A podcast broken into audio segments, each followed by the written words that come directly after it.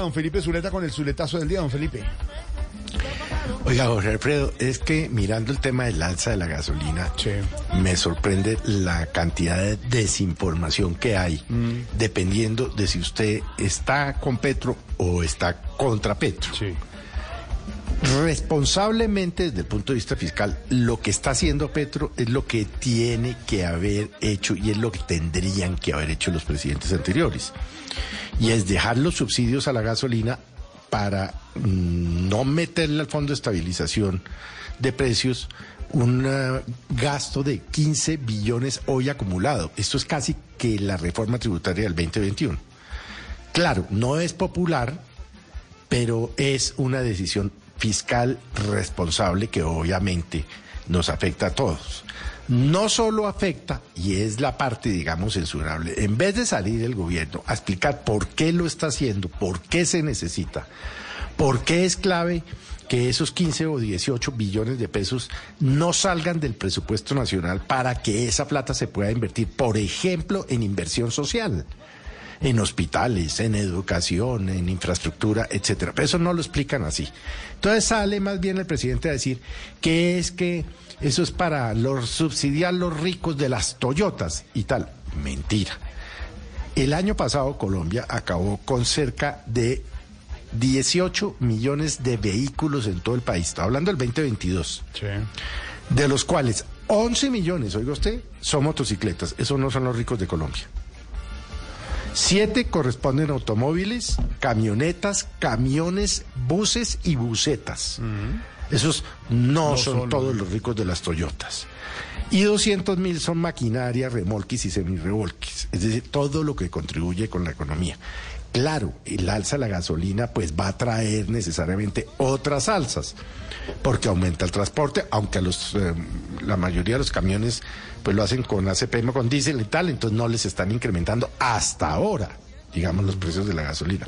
Pero digamos, esa es una decisión responsable, pero yo no entiendo por qué le tiene que meter el presidente Petro esa lucha de clases innecesaria entre otras cosas porque si a él le molesta tanto el tema de las Toyotas, pues bájese de las Toyotas.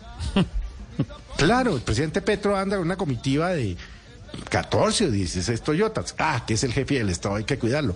Bueno, Belisario Betancourt andaba en Renault 4 mm. siendo presidente de la República. ¿Se acuerda de Pepe Mujica, Felipe? Claro. Que andaban, bueno, auténtico y original. Sí, pero las condiciones de inseguridad. Pero expliquen las cosas como son. Dejen de meterle populismo. Y obviamente, Luis Fernando Velasco, hoy ministro del Interior, el ex senador Bolívar, hace dos años, eh, donde Duque hubiera subido 100 pesos el galón de gasolina, lo tumban, le incendian el país. Pero además es necesario porque es la gasolina más subsidiada de Latinoamérica. Claro, es que no es la, es decir, eh, hay más de 100 países con la gasolina mucho más cara, entre otras cosas los países vecinos. Pero entonces dejen ese populismo barato y esa jodedera. Porque entonces le sacan a Velasco lo que dijo hace cuatro años y lo que dijo... Velasco llegó al Senado hablando fundamentalmente de la barbaridad que eran los precios de la gasolina en este país. Acuérdese, era su campaña. Mm. ¿No? Y lo mismo decía Bolívar, qué horror, nos van a subir eh, de 50 pesos el galón. El gobierno de Duque creo que, creo que no subió más de 400 pesos o 600 pesos en todo su periodo, pero bueno, eso tampoco fue fiscal responsablemente. ¿Por qué lo hicieron?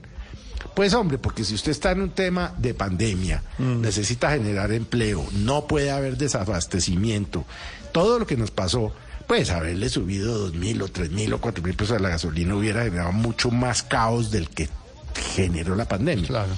Pero uno sí les pediría, hombre, sean sensatos. Dejen de meterle a toda esa vaina de lucha de clases innecesaria. Porque vuelvo y le digo, los 11 millones de personas que se transportan, que derivan sus ingresos, que son domiciliarios, etcétera, etcétera, en sus motos no son los ricos de las Toyotas. Entonces, métanle sensatez y dejen de incendiar al país. Es que es una cosa increíble. ¿Por qué esta explicación, que es una explicación sencilla que le estoy dando yo a usted, por qué no, no la han podido dar los ministros? ¿Por qué no sale el doctor Bonilla, el ministro de Hacienda, y la explica? Dice, mire, es que si yo le saco al presupuesto nacional 15 billones de pesos, Pues no da, claro. pues Sí. de la reforma del 21 me quedan 7 y esos 7 no me sirve para dos puntos, lo que queremos hacer en educación, en subsidios, en vivienda social, en cambio climático, en infraestructura, etcétera, etcétera, etcétera. Entonces yo sí les pediría que dejen de, de- de- de polarizar al país eh, eh, en- engañándolo, porque pues eh, eh, el, que, el, que, el que transporta el mercado en su carro particular, esos no son los ricos. Sí.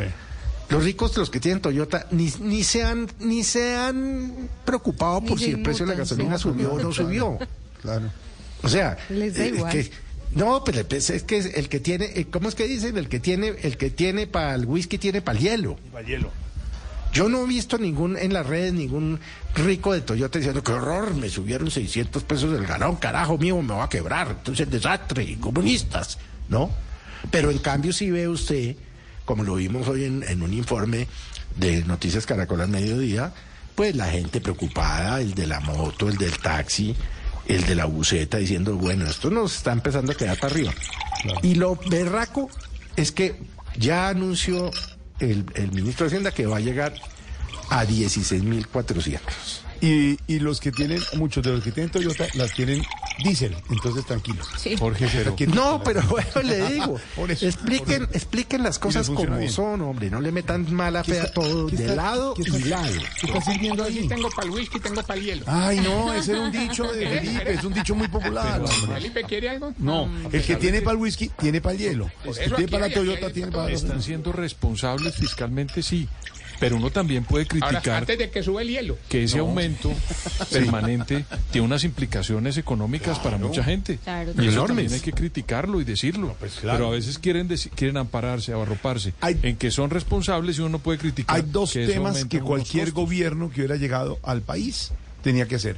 Uno se llama reforma tributaria y otro se llama ¿Sabe qué desmontar los subsidios de la gasolina. Lo sabía todos en campaña, fue discusión en debate. Unos pasaron de agache, otros decían que no, otros que sí. Lo tenían que hacer.